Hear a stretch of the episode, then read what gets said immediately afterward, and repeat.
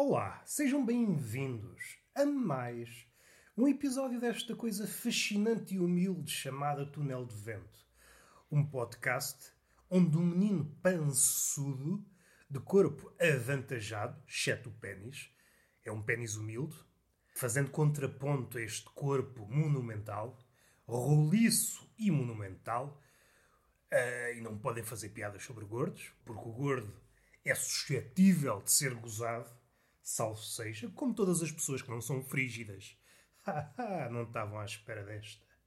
Vamos respirar. Já houve aqui uma certa ponta de galhofa e uma certa ponta. Vamos deixar a tensão na ponta.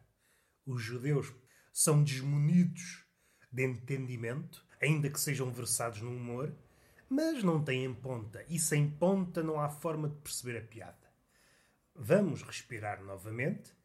O oxigênio facilita-nos o andamento.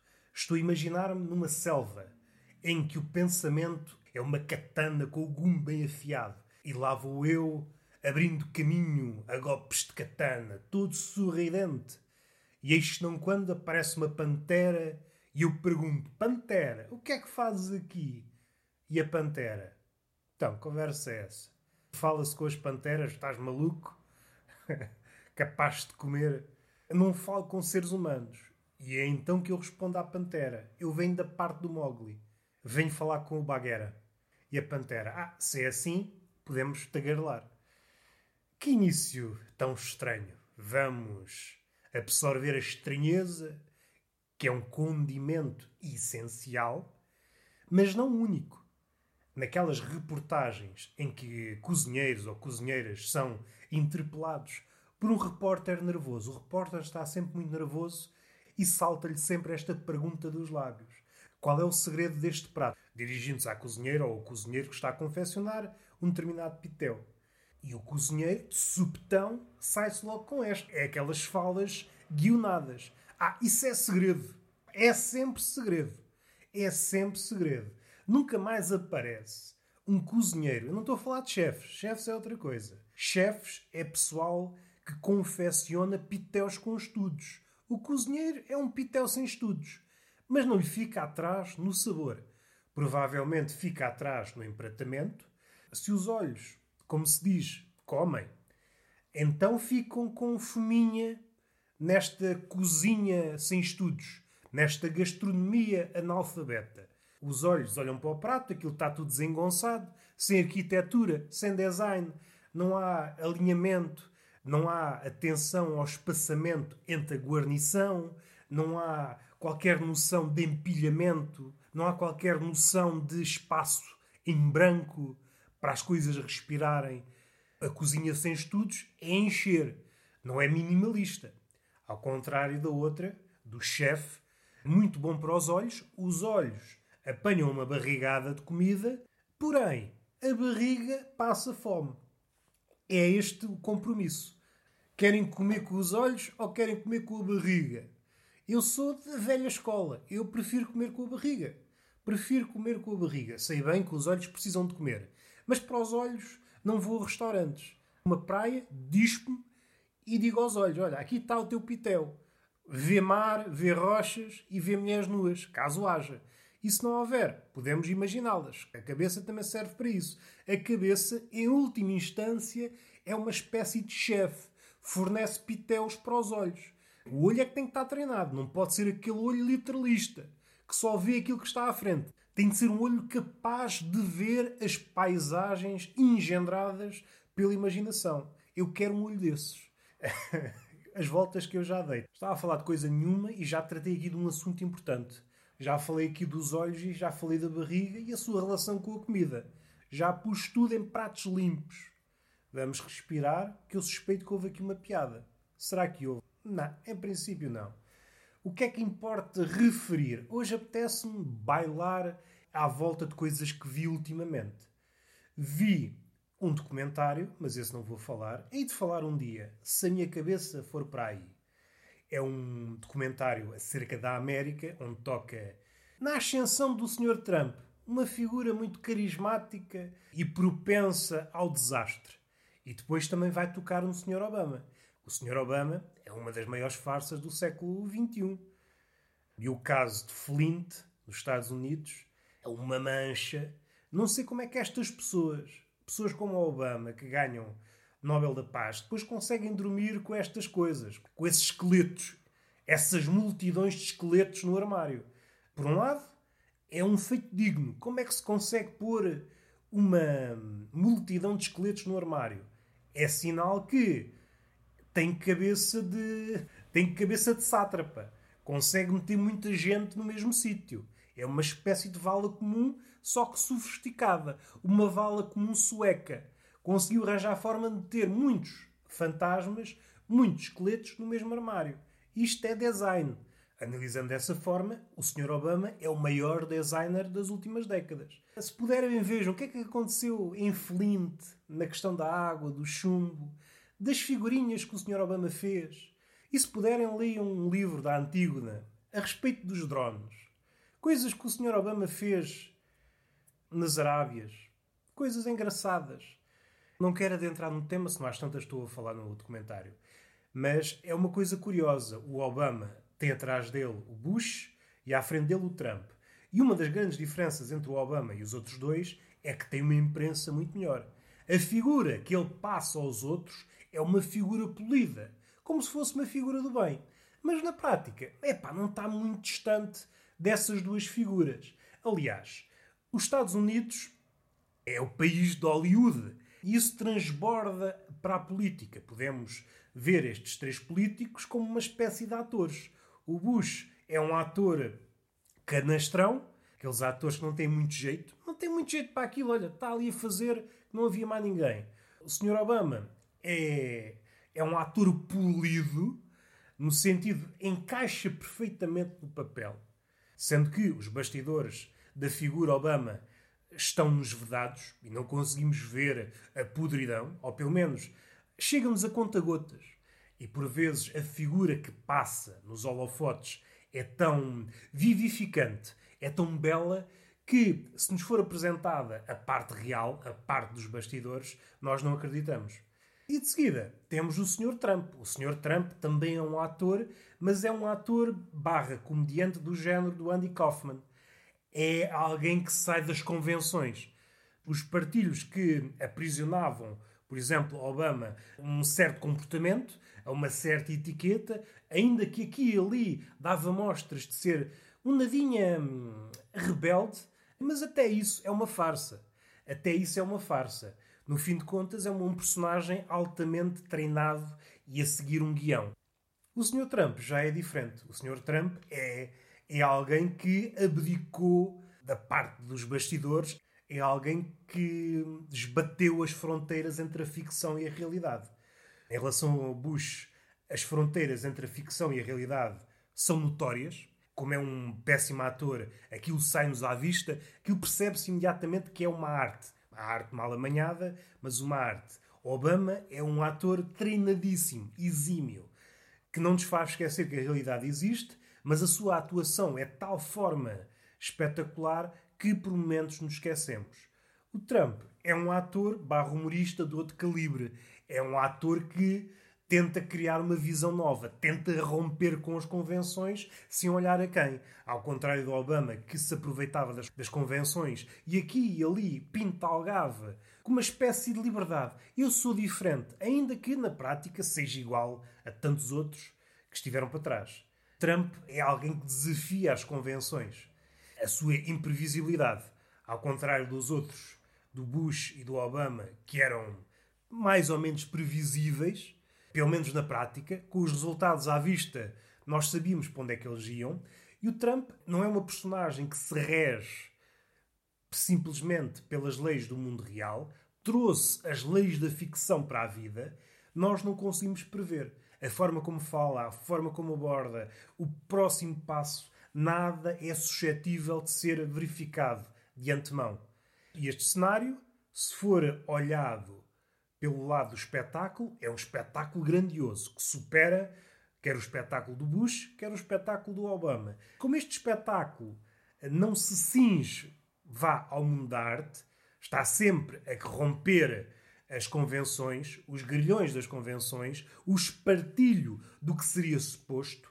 Por vezes, esses maneirismos escoam no mundo real e, dado a sua imprevisibilidade, foge-nos das mãos.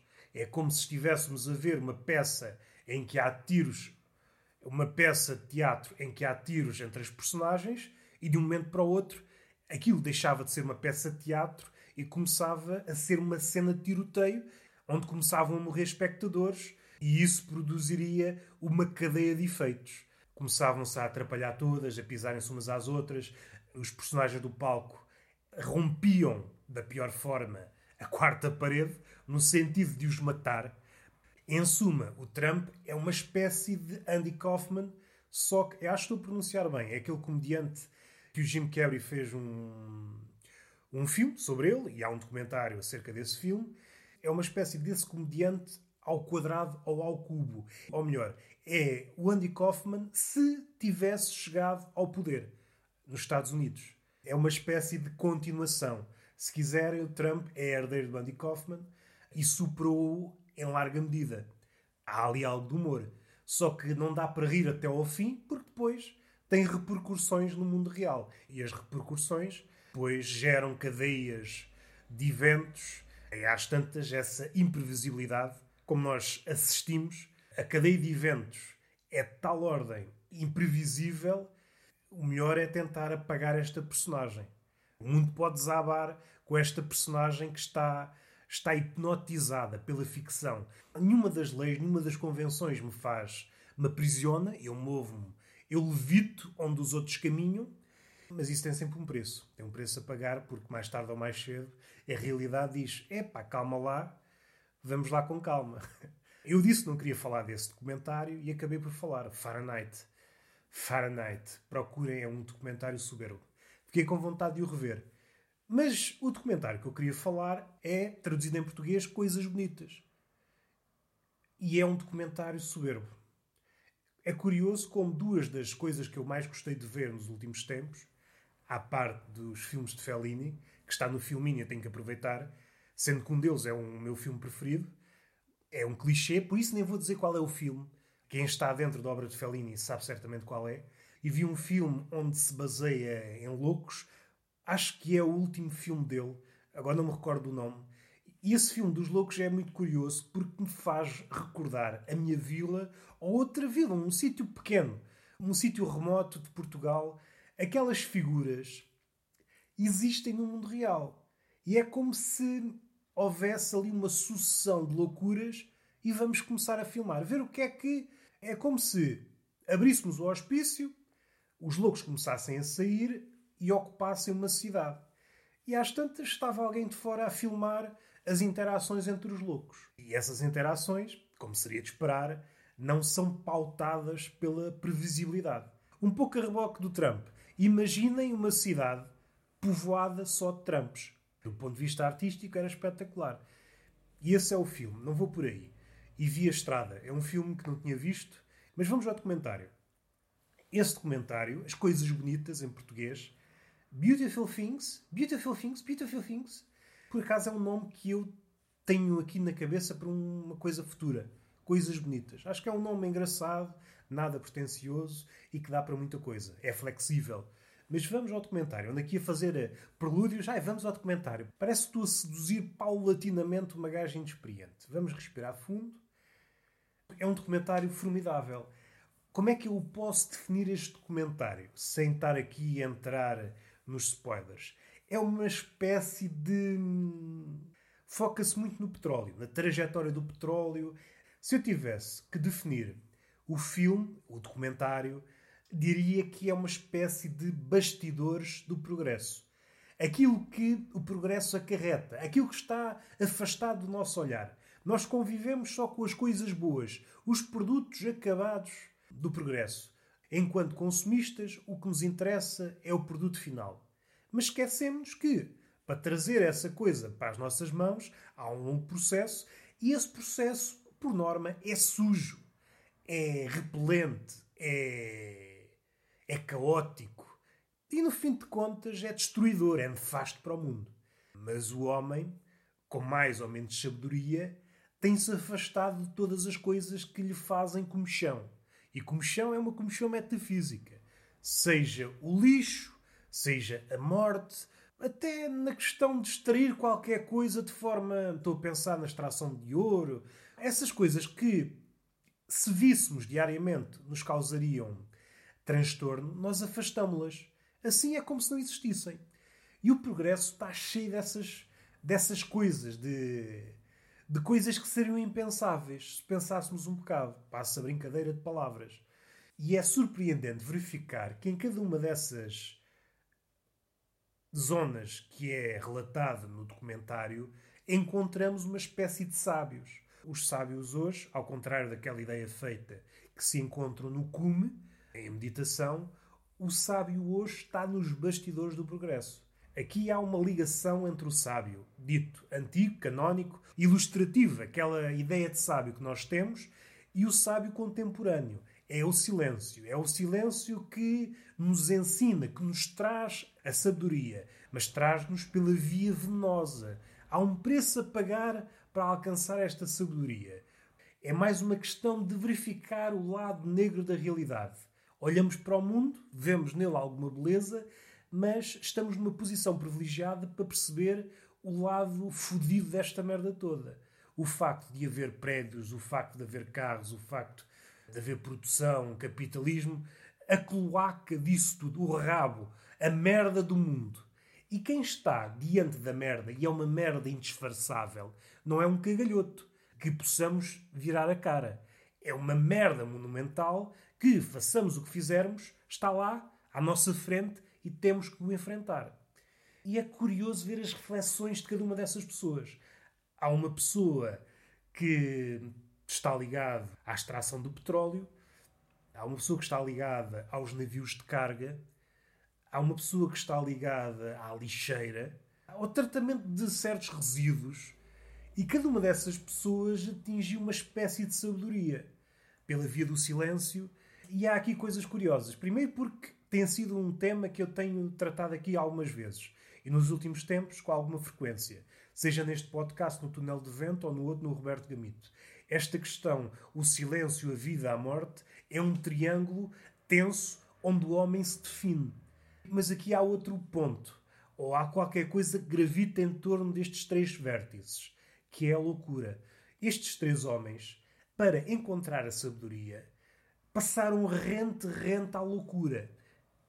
Ademais, suponho que a loucura, para esses homens, seja uma espécie de vulto, como é, por exemplo, a depressão. Quem já foi acometido por depressão, um ou vários surtos, sabe que, ou compreenderá à medida que for eh, fazendo ou desfazendo a ligação com a depressão, que a depressão nunca anda muito longe. É uma espécie de vulto que anda à nossa volta, uma vez mais afastado, outra vez mais próximo. É como se fosse um cometa está entretido na sua órbita. Há vezes que está muito afastado e é como se não existisse, mas há outras vezes que se aproxima e então, como um cometa, aproveita para desprender o cabelo. E aí mostra-se em toda a sua beleza, que é uma beleza negra. Mas saltemos da depressão para estas figuras que se conheceram a si próprios pela via do silêncio e que estão ali a um palmo da loucura. Ontem, como hoje, na antiguidade como hoje, como a loucura está ali a poucos centímetros da sabedoria. É uma coisa, é preciso ter cautela. Facilmente o homem resvala para a loucura. O documentário é fértil em cenas, os planos, as imagens fortes. A minha cabeça ficou a fervilhar de ideias. Ideias para várias coisas. Tive ideias para duas séries. Uma série que saiu monólogo, mas não posso dizer mais que não às tantas. Digo-vos a ideia. Há ali qualquer coisa de novo Ainda que o género documentário seja, sobretudo nos últimos anos, um género muito praticado, há ali qualquer coisa de novo neste documentário que faz com que o cérebro comece a borbulhar de ideias, a borbulhar de sinapses. Estas pessoas, no fim de contas, fizeram uma espécie de jornada de Ulisses. Conheceram-se a si próprios. Quando nós estamos sozinhos connosco mesmos, não há outra forma. Ou, aliás, há duas formas.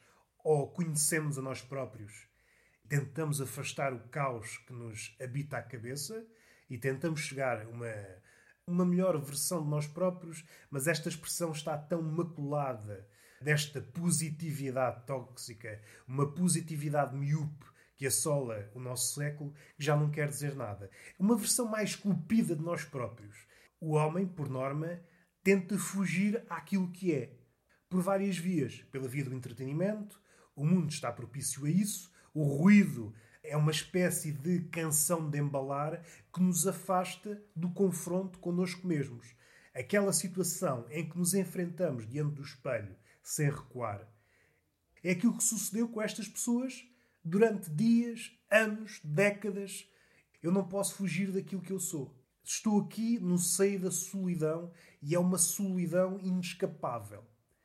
E é aqui que o homem se faz. O homem faz-se no silêncio e na solidão mais, mais funda.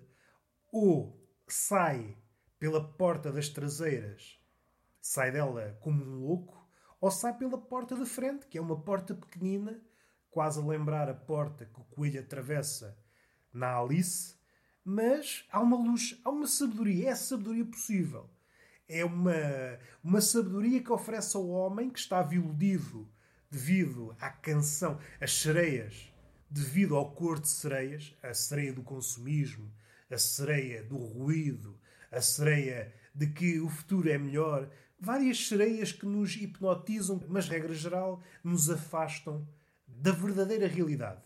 Passa a redundância, mas uma realidade crua que normalmente não é apetitosa, não nos tranquiliza não obstante, tem de haver uma forma. Tem de haver uma forma de nos relacionarmos com isso. E essa porta da sabedoria normalmente é a porta do desencanto.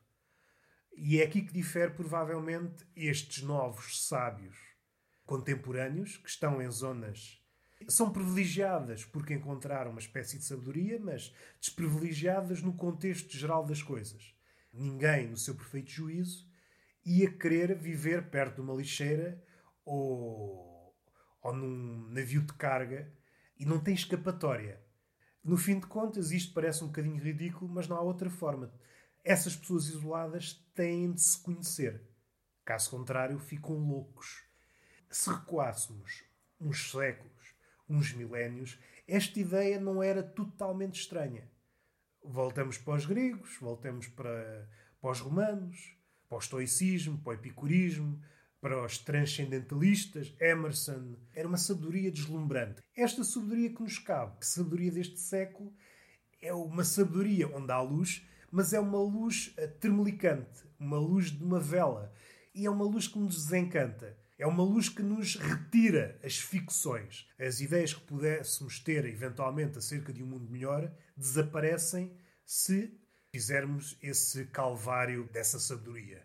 Eu estou aqui a tentar deambular sem contar muito, mas contando, dando a minha visão, tentando passar a minha paixão, paixão essa que se mantém viva.